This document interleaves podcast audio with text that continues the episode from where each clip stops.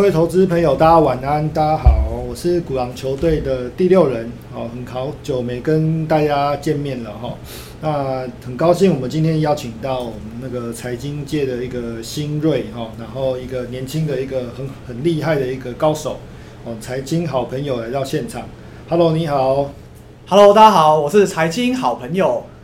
对他，我看他的节目已经蛮久了啦。那其实，在讲内容上面哦，因为我们在市场上啊，或者是在我们在收听这些相关的一个相关资讯的部分啊，其实他讲介绍的算是蛮巨细靡遗的。也就是说，不管是资呃资历较浅、新手，或者是说一些稍微有一点程度的一些投资人啊，其实借由他的节目，我们都可以看到说，诶、可以很清楚的了解这个市场的动向啊，以及说我们需要注意一些什么东西，像什么样的一个情况，然后去因应目前的一个市场变化。那我个人是还蛮推荐的，然后今天还蛮难得的啦，就是他不辞老远，然后来到我们这里，然后接受我们的一个我们这样子一个对对话跟交流了。那希望就是说这样的一个节目形式上面大家会喜欢。好，那如果没有什么问题，我们现在就开始进入我们今天的一个主题哈。那你好，你好，好，那呃，我从你的资讯里面呐、就是说，嗯，你是从墨尔本大学财经硕士毕业嘛？这其实来讲，它是一个蛮好的学校，然后，那我有做过资料，真的不错。谢谢。那另外你 CFA 三级通过了，这其实是一段蛮辛苦的过程啊。我光看你那段内容，我可能都蛮想蛮蛮想哭的，因为你要蛮有动力才能够达到这样子的一个水准。但是就是说，因为你这这两项东西其实是需要花费一定的时间跟金钱，甚至可能有比较年轻，可能需要有有家里面的支持。那你怎么没有去选择传统的一个金融机构来发展，而是从从事像这种资讯，像是我们现在这个算是自媒体哦 YouTuber 的一个部分？那你在这里有没有什么样的一个动机跟想法？那或者是有什么样的心得可以跟我们的听众朋友们分享？呃，第一个是我想要趁年轻的时候多去尝试自己想要做的事情。那其实我是一个很重度喜欢看 YouTube 或者是看各大粉砖去汲取股票资讯的人。那我想说，既然我平常也看了这么多人在上面发表，那感觉我其实自己也很有想法，那我应该可以在上面分享给大家。而且我自己做的主题，其实在台湾做的人非常少，像是专攻美股的人已经相对少，那又会深入研究总经，甚至有国外的论文，然后甚至会公开自己的所有账户的投资金额。我应该是台湾的第一个人。那我认为在还没有人做之前，我来抢占这个新千机是还不错的。然后第二点是我还蛮注重 work-life balance 这件事情的。那其实我很多同学他们也是在就是毕业之后在券商嗯或是银行当 MA，可是变成常常说有时候看他们的像是 IG 的现实动态，会发现他们说可能十点十一点都还在工作。那他这样我其实算下来，他们一天工作至少超过十二个小时。那我觉得说，即使这份工作还有给我比较高的薪水，我也还是不太想要这样去爆掉我的肝。嗯而且再来，因为我本身我是住桃园杨美，嗯那我来台北工作做这样的工作的话，我又一定要在台北租房子，那等于说我多工作出来的那几个小时，也只是为了缴台北的房租。嗯所以这样两相权衡之下，我发现即使我自己做投资的话，我的钱的话也不见得会比我来台北工作来的少，而且可以给我更多的时间去过自由自在的生活。可是就呃，你这些朋友们嘛，现在在可能在台北的可能金融圈的一个各个公司上班来说的话，哦，那当然，因为我觉得如如果以你的资历来讲的话，但台湾的环境就是比较现实一点。嗯，好，那你在这部分的话，工作的话，当然不比你在欧美国家的话，薪水来的好很多啦，或者是将来的发展性等等啦，哈。但是你这样子不会有来自，例如说家里面的压力，或者同财间的看法，或者是说你会觉得说，我会给你给自己多少的时间去做这方面的冲刺跟努力。呃，家人的话目前是还蛮支持我这样做的，他认为我只要做的开心，能够养活自己，过得很开心就好。那同才的看法的话，的确我也算是同台上很特别的一个存在啦，嗯，对吧？因为其实做 YouTuber 我大概是同学间第一个，何况还是财经类的。对对对。那专业投资人的话，我也有少数几个朋友也有这样做嗯，就我们私底下交流，但是他们没有去把他们的想法给分享出来。那至于做多久的话，我自己就是认为说我在呃，我有现在还刚起步两个月嘛，对对，我想看看说我这一年来能够做到多少，我我有给自己几个 KPI。嗯嗯，那如果明年我有达到的话，我应该就会继续做下去。那解没有达到的话，至少我趁年轻，我有说过我不会后悔，那我再去找工作就好了。嗯嗯嗯，然后这样不错啊，就是说至少你对你的一些想法，然后规划，另外还有时程，因为我们发现说在做这个，像我们自己在做的时候啦，其实有当然是有有愿景、有开心，但是也有痛苦的地方。对对对，当然因为我们必须来讲，如果说你有一定的一个时程规划的话，那当然是蛮好的。就是说，也许我到一个时间点，我还没有达到那样的效果之类的话，对对对，所以这个还算还蛮不错的啦。那接下来我们就进入比较主题的部分，就是说，呃，像今年以来的市场哦，因为因为我们专纯单纯说做美股也好，因为今年的市场算是比较反复的，因为过去几年都是多头嘛。那今年我们看到比较大的一个行情修正，好，那接着也许七八月的时候又迎来一个不算小的反反弹行情。那这个时候这个行情，当然最近九月以步入八月底九月以来，又遇到一些也许就是联准会的一些说法去撼动了这个市场。那你目前在这个所谓的多空比较环境上面比较不太容易去做判断的情况底下，你觉得到年底，我们也不用说的太长远。如果年底的话，你的有没有什么样的一个行情跟走势是比较有可能性的？还有你能不能给一些投资人建议？也许这个时候我们在资金的配置或者是类股上面，您怎么看？呃，目前就联准会的看法来说的话，我目前整体情况我还是会看空，尤其九月在过往历史上通常是表现比较差的一个月份，不论你是从年化报酬或者是从 VIX 角度来看。不过通常在 Q 四的时候，历史表现会比较好。那如果说我们要期待说 Q 四有一个反弹的话，那可能就要来看几个条件，嗯像是联准会的态度有没有转向，或者是通货膨胀有没有在更明显的回落的趋势，或者是说失业率有没有急升。因为你只有在当通膨放缓或者看失业率大升的情况下，我们才比较能够去期待费的转向的可能。嗯那我目前的话呢，目前没看到这样子，所以从费的角度来看的话，我不认为说会从呃熊市立刻转为牛市，但是 Q 四的反弹可能会有，就是除了像刚刚说到通膨跟失业率可能带来好消息的话，以及现在市场的情绪其实又再度转成悲观了。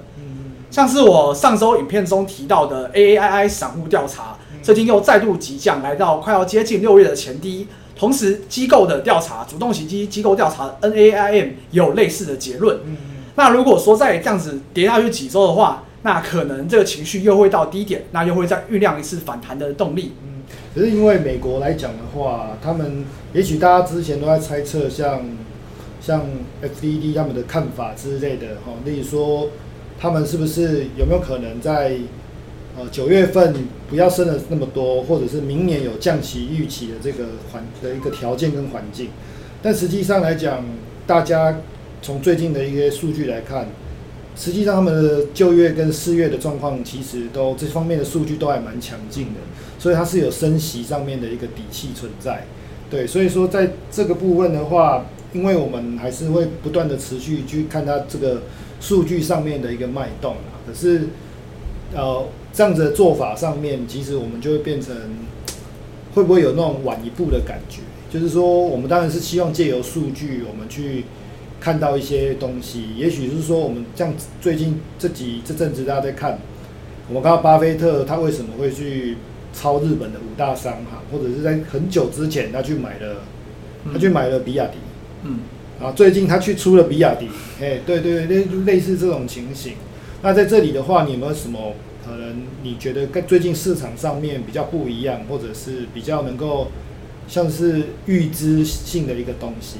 呃，其实我最常看的数据就是智商所 CME 的升息几率。嗯嗯那像六七月这一波的反弹呢，主要就是因为市场在预期说 Fed 明年会提早降息，对对，像是最夸张的时候，曾经一度预测到明年二月就要降息了。嗯但是这一切呢，其实，在 Fed 眼里，他们看的都不是很开心。他们是在最近的言论中有提到，他们很开心开心看到股市在 Jackson 后之后的反应。嗯那 Jackson 后鲍尔强硬的发言之后，也成功导正了市场的预期。让智商所的数据成功在明年不预测到七月以前都没有预测降息，然后到十二月的时候呢，再把升息的预测拉高到三点七五趴到四趴之间，也就是 Fed 鲍尔所提到的中性利率。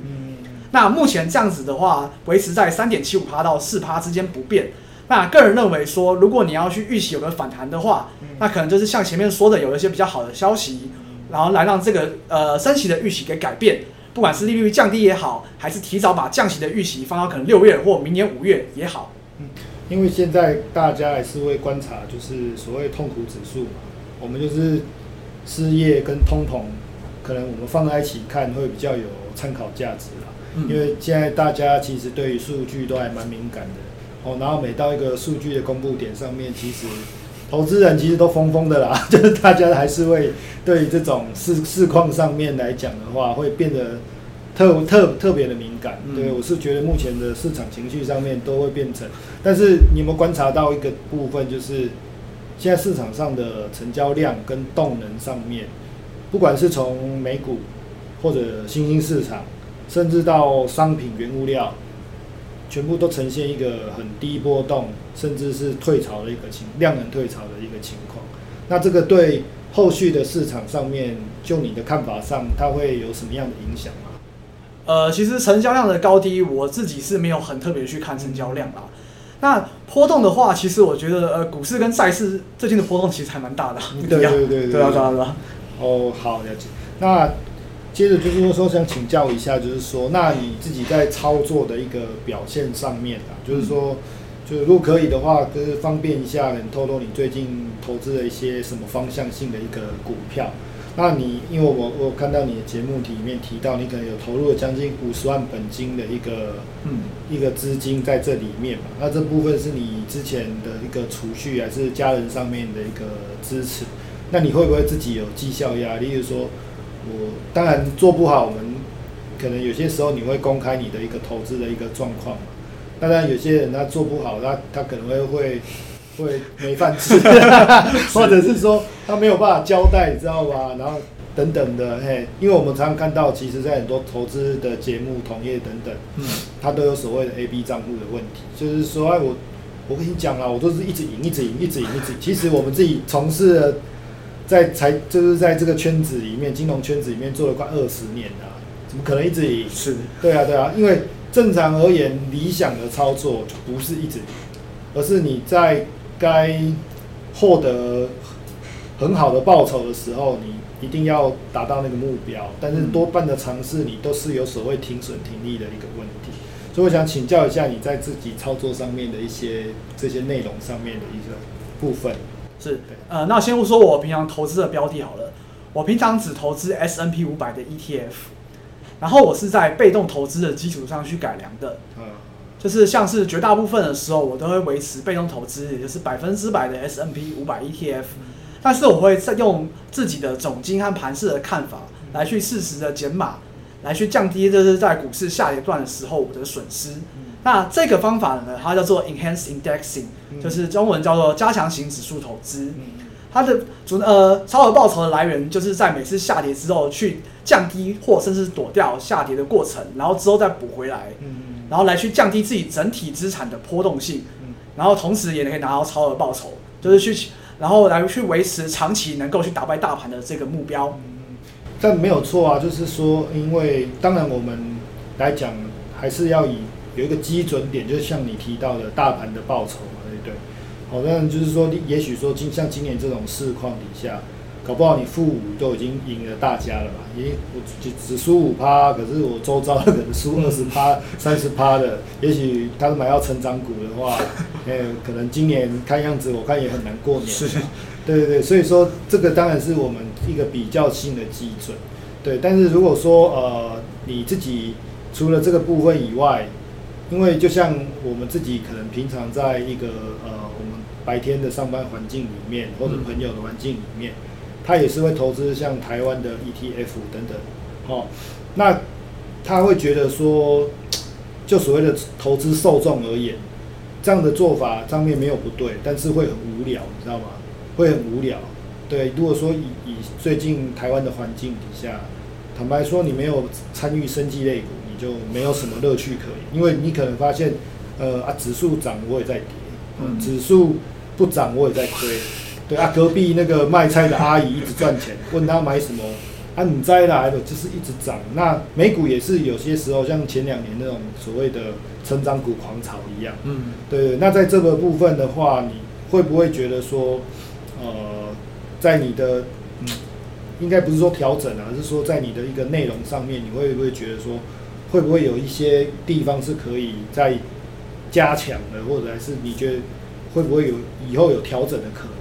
其实我觉得，即使是疯狂牛市的时候，总金依然重要。嗯因为像这一波，其实我很多朋友他们可能在去年或前年买那些民营股啊、特斯拉之类的，就是虚拟货币赚的翻赚翻对天。对对对，可是他们其实很多人在去年跟今年都喷掉不少，甚至还倒赔。嗯，那就是因为没有把总金当一回事情。是啊是啊，你即使你要去做民营股、虚拟货币又放大杠杆，你还是要确认总金的环境下适不适合去做，以及有没有要转向的可能，来去接来去改变你的操作方式。因为我我我，因为我有一些朋友啊，他对于这些所谓，因为市市场上面有很多所谓的总经大师啊，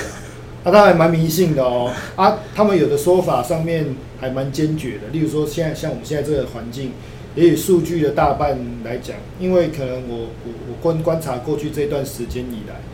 哦，我就跟他说，其实我我一直认为，因为我经历过金融海啸。我说从金融海啸到现在为止没有错啊，总金当然是有起有落，但是从金融海啸以后，更多的部分是来自于资金的溢出。我都跟他们，因为我跟客户啊，或者跟朋友在讲话，都比较直接诙谐一点，我直接跟他说，现在不是你强不强，哦，你去跟人家打麻将，你再会打都没用，哦，而是上面的那个一直放水，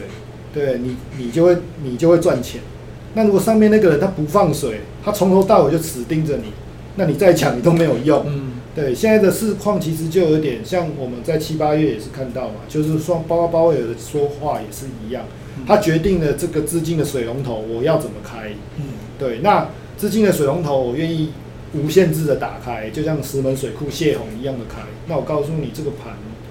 也许就像前阵子这样 Q E Q E Q E 的不断的一个效果在这个里头。对，那这个的话，对总经来讲的话，所以说像现在还是有很多总经派的，他还是认为说，说这边肯提一下，可能他觉得美国没有衰退，也没有衰退可能。那这边你会怎么觉得？呃，目前的数据来看的话，说没有衰退可能，基本上不太可能啊，对吧？因为多项数据已经有指出衰退的迹象。嗯，然而，个人目前还是先看轻微的衰退，因为其实还是有几项经济数据表现比较好，像是依然火热的就业市场，或者是消费目前也还撑着。嗯那目前有倒的话，通常像是我们看到的什么房市或者是制造业 ISM P N I 这种比较有领先指标的东西的话，有衰退的迹那象。这边的话，你不觉得就像台湾现在在讲所谓国安基金护盘的部分，那在美国联准会的操作上面，嗯，呃，你不觉得也有选举考量在里面吗？但是现在目前的联总会传达给我的意向，就是他们 care 通膨更多，对对对他们已经不 care 股市，因为其实通膨伤害民众的影影响力更深。是啊，是啊，对对对，对，因为不是每个人都玩股票啊，但是通膨大家都有感受因为。我们去年以来，我们自己在看嘛，因为老鲍的去年刚好一年前嘛，他在杰克杰森后的说法嘛，包括说今年对照他在杰森后的说法，因为我们有些人会认为说他毫无公信力可言啊，因为也许他为了自己的位置也好，或者是说政治利益介入够深了嘛，嗯因为像可能跟八零年代、七零年代那个时候的联准会主席是非常的超人，你总统去关说他都没有用，他要这么做他就这么做。但现在我们联准会的主席，他可能跟市场也好，跟政治的这些人物上面，他团体都走得比较近的情况底下，那你会不会觉得说这也会是影响市场？就是说我们在对于这些数据上面判断的一个有可能的盲点。呃，个人我看到他们联准会的态度突然变得很强硬，是在六月的时候，那个白宫把那个耶伦跟鲍尔叫进去讲话之后，他们一出来之后，耶伦首先道歉，说承认他对通膨的看法、嗯嗯看错了，对，然后鲍尔也开始变得很强硬。那我说心里的想法就是，嗯，他们瞧瞧好了，嗯呃，之前的错呢都是鲍尔的错，跟白宫没有关系。对对对，他们就是有这样的一个现象啊，就是都是先瞧好了，然后等等说法一致以后，然后再来让市场去面对这样的一个情况。是，对，好，那这边的话，那你自己的操作上面这样子的话，说真的，你真的不会有绩效压力吗？就觉得做不好，好像对受众好像也觉得怪怪的，或者是你觉得也没赚到钱，或者是这这这样子这方面，你有没有什么样这有这种压力存在吗？呃，其实还好，因为我不管是自己做或者是帮家人做，我没有输大盘的话，其实非常可以交代的过去了。哦对对对，然后呈现给观众们看的话，只要我，我目前还是有赢嘛，对对那我只要继续维持有领先大盘的话，那我觉得也还算是可以交代的。那如果说我这样做了几年之后，我有输大盘的话，那大不了我就改转型推广被动投资就好，哦 也行嘛，对对啊，这也是一种方式啦，对对对，因为毕竟能够打败大盘的话，这这是一个很投资上面一个很重要的一个部分，因为这样才会比较有说服力嘛。等下八卦一下，因为我看你那个照片啊，你去金门的时候遇到那个我们财经美女前辈啊，那个邱邱姐啊，那你怎么这么好？隔天还可以骑摩托车带他去金门那些景点逛一逛。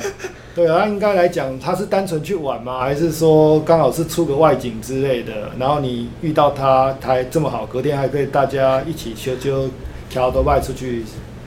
出去吃头，这是怎么样的一个机缘下？嘿啊，分享一下，分享一下。呃，他是参加他们那个台大 E EMBA 就是出去玩的活动，哦，然后那时候刚好是我第一天晚上的时候，我在金门的民宿外面，我坐在门口一个人在喝饮料、划手机，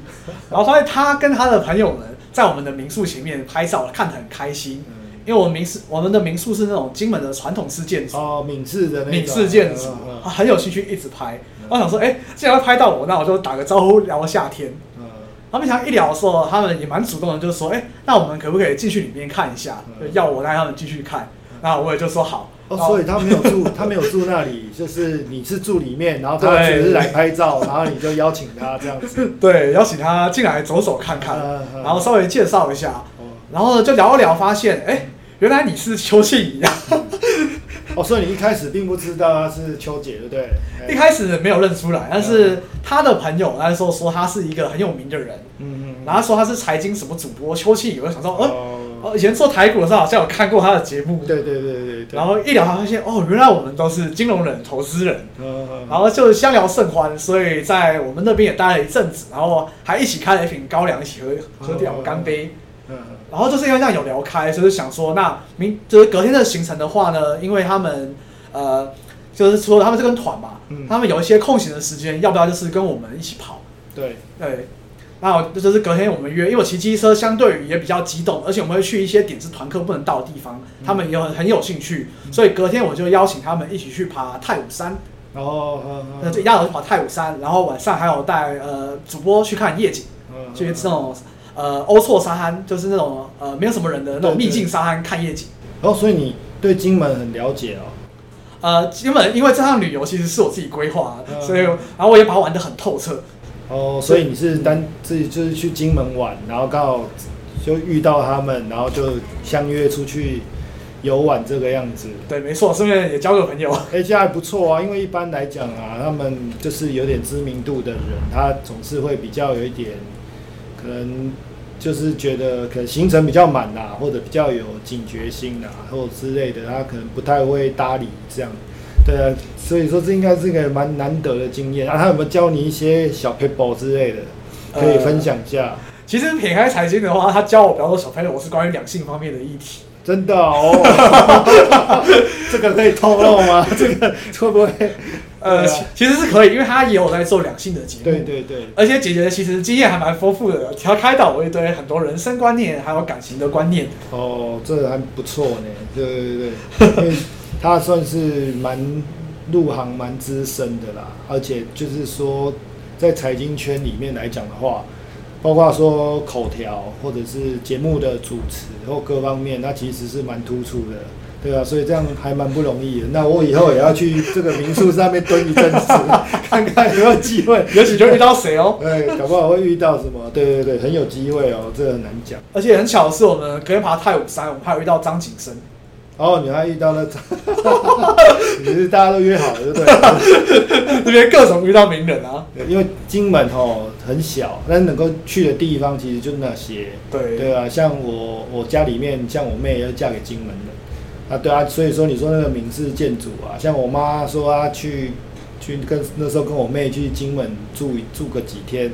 他说闽式建筑晚上很可怕，怎么说？上厕所啊，都因为那不是像我们现在那种套房式厕所，厕所你可能要走一个小段路啊之类的。就说那个晚上乌漆嘛黑的，然后因为房子闽式建筑鼓鼓的嘛，他都觉得这个地方怎么看起来阴森森的。对对对，而且那个中间的地方，他又摆那种，也许是说他们。家里面那种股市那种神明桌，灯晚上的灯在那种摇曳的时候，对，所以这还蛮不错的啦。这还蛮有刚好有这个机会，然后遇到这样的前辈，然后他还蛮乐于分享的。这个其实是蛮人生中一段蛮不错的一个经验跟旅程。这样，那我最后请教一下，你认为什么样的投资是好的投资？有没有什么部分在你操作上面？是你必须要去绝对要去遵守的部分。呃，投资的话，我想要分两块。我觉得最好的投资，第一块当然还是自己的本业。嗯，就是精进自己，让自己的本业有一个稳定的现金流进来，而且趁年轻的时候，你可以拥有最多的人力资本，去转换成足够的资金之后，再去把它转换成金融资产，这样对你的整个人生的财务规划会更有帮助。嗯，那如果是你像我一样想要就只单纯做投资的话，那我觉得你还是要去了解一下你自己的能力圈在哪边。嗯，例如说你发现你做了很多年，你依然打不赢大盘的话，那就还是乖乖的被动投资是最好的选择。那或者是说百分之百被动投资你无法承受的话，你知道你自己的风险承受度在哪边的话，那你就可以适当的去加入债券，去降低波动，去寻找适合你的报酬与风险的投资的组合。嗯，因为我我我自己的看法啊，就是说我们很多投资朋友。他其实并不是不知道这些所谓投资的道理，但有些时候他是控制不住的，是那已经不是投资学范畴啊，是那个是心理学部分。他有些时候，例如说像这阵子市场不好，他就觉得我一定要要逢低承接啦，或等等之类的，哦，有点像是那种所谓的赌性就会跑出来，嗯，或者是有些人，例如说他可能有一套缜密的计划。那你知道计划有时候赶不上变化，是。那他做错了又没有所谓很好的一个停损机制，哦，或者是很多我有的朋友，那真的是，我就号称他们叫二十四小时投资人。那我有时候发现他们在商品的选择、市场的选择上面，我会跟他说，以我自己来讲，我说我来做，我不见得绩效会太差，但是你，我会去选择比较有效率的工作。我就说，如果那样的一个效果，也许如果需要这样子长时间的关注的话，甚至影响到本业，影响到工作、生活，甚至睡眠，这样其实是很不好的。其实我们在做美股的过程，其实都会有这种压力，因为在台湾，嗯，你就是按公教嘛，对，就是按公教。对，那中秋节我们现在就不能休假哦，因为中秋有开盘。对，对对。按你在这部分来讲的话，有没有什么？在执行上面的一些 paper，就是说啊，该怎么样做的时候，你在执行力上面有没有什么需要提点大家的？呃，所以其实像我的投资风格就很偏长期投资，就是因为我没有时差的问题，我美股很难去做当冲短线。嗯，那我自己我只会在开盘的时候，大概九点半或者是冬令的时候十点半的时候稍微看一下，嗯，就去睡觉，然后隔天早上早上七点八点的时候起来，因为美股其实可以下盘后单。对对对。对，所以其实这给我很大的 range，能够睡饱，而且我能够在盘前盘后进行操作，那我觉得其实就非常的足够了。哦，这样对，这样讲起来不错，因为美股的那个交易时程是比较久一点，对，而且它有很多这种所谓盘后交易的机制，哦，所以其实是还蛮适合就是投资人啊，在就我发现，在了解美股市场以后了，它其实还蛮多元的，而且有很多其实在台湾上面。比起来啦，我们没有那那么样的一个空间或产业可以提供我们去做比较好的一个投资选择。这样，对，那这边的话就是呃，我今天的问题大概是到这边。阿奇有没有什么样的一个回想，或者是有什么样问题想要跟我们分享交流，或者跟受众这边有没有什么特别想说的，都欢迎这边现在都可以提出这样。呃，其实我第一次看到你们的节的节目是在 D 卡上面。那我很蛮好奇，为什么就是会叫鼓狼球队？是你们大家都很喜欢打篮球吗？哦，这个部分呢，因为以前呢，就是大概十年前左右吧，哦，十哦不止了，可能有有超过超过十年的。然后那个时候，我跟我们老大制服组嘛，因为我们那时候在新北市租了一个球场。那因为那个时候他还在金融业工作，那我我也是，然后我们两个我们两个人就在那个时候我们就在那边见面认识嘛啊，有时候时候打球，你也知道男生打球下场上打球，场下就打嘴炮，啊我们就聊天聊天啊，分享行情啊之类等等，哎我们就了解，他就说他觉得说哎你讲话蛮好笑的，然后我就说哎你在哪工作啊？那大家互相的去了解。就，然后我们大概一个礼拜会会打一次球吧，然后到后面可能就是工作啊，各方面就是分享啊，那我们都常常有在做联系，好啊，因为我们是因为打篮球认识的，所以我们就叫做鼓狼球队，但这名字是他取的啦，真正的意涵上面是不是从这里来？大概我猜也是八九不离十啦，对啊，只是因为他现在老了，我也老了，所以打不动，以前我都欺负他，因为。我身材比他好啊，都觉得我都都碾压他这样子，对对啊。但是我们的 title 就是从这个地，大概是从这个地方来的啦，对对对，是是是，了解。对，那最后就想要请教，就是也是你们问我的问题，就是你们对于下半年的盘势有什么样的看法？其实我我认为哈，下半年的一个盘势哦，在这个节骨眼上面，我我我觉得啦，以应该来说，哈，它就是一个所谓的轮动盘跌格局。所谓轮动盘跌跌格局里面，就是说，这个盘目前来讲，因为我还蛮看重成交量的一个走势。那无论你再怎么好，势必要拿出出钱来，真金白银就是子弹嘛。对啊，你跟我说这个东西多好啊，这个产业多前景多漂亮啊，没有人买，那就是没有用。哦，也许我们现在那在美股的情况底下，因为它现在又卡着所谓通膨因素在里面，所以有些时候我们看到，哎，今天能源很好，哦，科技股就弱，或者说我们今天看到一些呃相关的一些可能呃，可能今天科技股不错，或者是今天整个大盘都很不好，那中概股就会上来升盘。哦，就是现在其实就是，但是在这个轮动的格局里面，这个大势底下，它其实它还是偏弱。哦，所以我认为在这个节骨眼，就是说，当然反弹的格局下，它应该这盘应该有的号啦。我认为就是在整个要回复到两三年前那个大行情，最快最快应该要到明年的夏天以后。对，哦，要到明年夏，因为 你过去两年这样的一个所谓的涨势，然后包括说所谓头部形态的完成，我自己是觉得说。一个头部的形态一定大概需要两个周期的底部才能够去把它完整的消化掉嘛？对啊，有像有朋友问说这个怎么？我就说很简单啊，你每个月买一张就好了，或每个礼拜买一张，买到那个时间点到了，你就会了解我在说什么。其实就是一个均线扣底的问题嘛，就是我的均线，我的成本整个到平均了。那在这个情况底下，就是大概我认为至少要到明年的下半年。才会有一个比较好的状况。对啊，关于这边，我想补充一个总金的统计数据，就是过往费德在升息到最高点的时候呢，平均都还会维持在最高点九九点五个月。所以照现在市场的预期说，可能升到十二月不会再升息的话，那最快它也要明年可能九月、十月才会有降息的可能。嗯嗯。可是我我我在金融海啸那一年的时候，因为那个时候利息开始往下掉，我记得那个时候第一次降息降了三码。隔天我记得没有记错的话，道琼那个时候一万多点，道琼还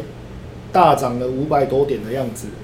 然后那个时候想说，哦，降三码哦，好强哦之类的。然后我还记得那时候我一个有一个客户，一个很资深的客户，有钱人，他在当天就开始卖股票，卖股票。然后就说我说为什么降三码？哎，事情多严重啊！因为我们现在，因为我在看。例如说，我在看很多节目的时候，哦，除非你要言之有理，不然资历太浅的，我会大概我看几下，我就会知道，因为他没有经历过那个情况。当然，因为这几年下来都是所谓的 Q E 环境低利化的情况底下，那在这种情形，也许说没有错，他在那个时间点他会开始降息。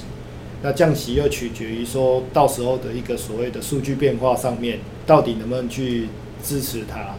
而且我我我说真的，以现在我观察美国的这些大型企业的状况，基本上兵强马壮啊，就是我身上有很多钱，我没有什么负债，而且我还裁员哦，对，所以他们的情形其实都已经有阴影了，不像金融海啸那个时候一来，很多时候是他没有办法去，就算他知道他也动不了。对，现在美国的企业给我的感觉，像苹果就是很明显的例子。对，但是新兴市场看起来好像不是这么一回事。对，那这部分你你最后你可能有没有什么样的一个看法？呃，新兴市场的话，我没有研究，因为只研究美股。对。那我最近在读一篇论文，应该会是我后面几周的影片主题。它是最近在 Jackson 后发表的一篇论文，是说，Fed 很难去把 QT 缩表做到到底，因为会有流动性的问题。像是二零一九年跟二零二零年都有发生过隔夜利率急升的情况，所以说，呃，明年除了观测升息会不会暂停以外，那个人认为他这篇文章其实也蛮有道理的。那也许 Q 呃 QT Fed 计划缩到二点五兆的话，那应该也不太可能会有办法完全缩到底，不管是从经济衰退的角度看，还是从流动性的角度看，都是。对，因为他其实还没开始认真做。市场上的流动性，我就觉得已经非常的糟糕。对啊，糟糕到就是看盘都会有沉闷的感觉啦。但是盘不好也是一个缘缘故啦。那最后还是很感谢你今天前来参加我们的一个节目啦。那因为我这个节目其实有收听过都有个特性啊。就是如果方便的话，你要不要唱首歌？要唱歌？我怎么不知道要唱歌？没有啦，开玩笑。因为哦，因为我们这个节目来讲的话，我的受众都很习惯啦，就是说我都会唱歌来跟大家，对不对？就是娱乐一下大家。因为大家看盘之前，大家都会觉得说，可能财经议题是一个硬的议题啦。嗯，对。但是我都习惯性的就是会哦唱一些。一些好笑的歌曲，然后来博取大，让大家先放松心情，然后再来切入这种比较比较听起来比较 刚刚性的这种主题在里面，像像嘉伟老师的感觉，没有，对啊对啊，大概就是这样。因为我觉得这样子观众在听会比较觉得轻松一点啊，因为也是上班上一天的，通常听 podcast 不是。晚上居多嘛，是，我是这样子认为。好，还是很感谢你今天来参加我们的节目啦，不辞劳远，真的很不好意思。那如果有机会的话，看我们有看是到你那边去参加您的节目也好，或者是有机会我们再做合作。啊，如果说呃听众朋友有任何的一个意见或者有问题想要问我，或者是问我们的财经好朋友，好都欢迎，诶，就是可以给我们一些建议跟一些回馈。那也欢迎大家能够定时的，就是收看财经好朋友的节目，然后也给我们鼓狼球队继续的一个支持。那谢谢大家，谢谢大家，晚安，拜拜，拜拜。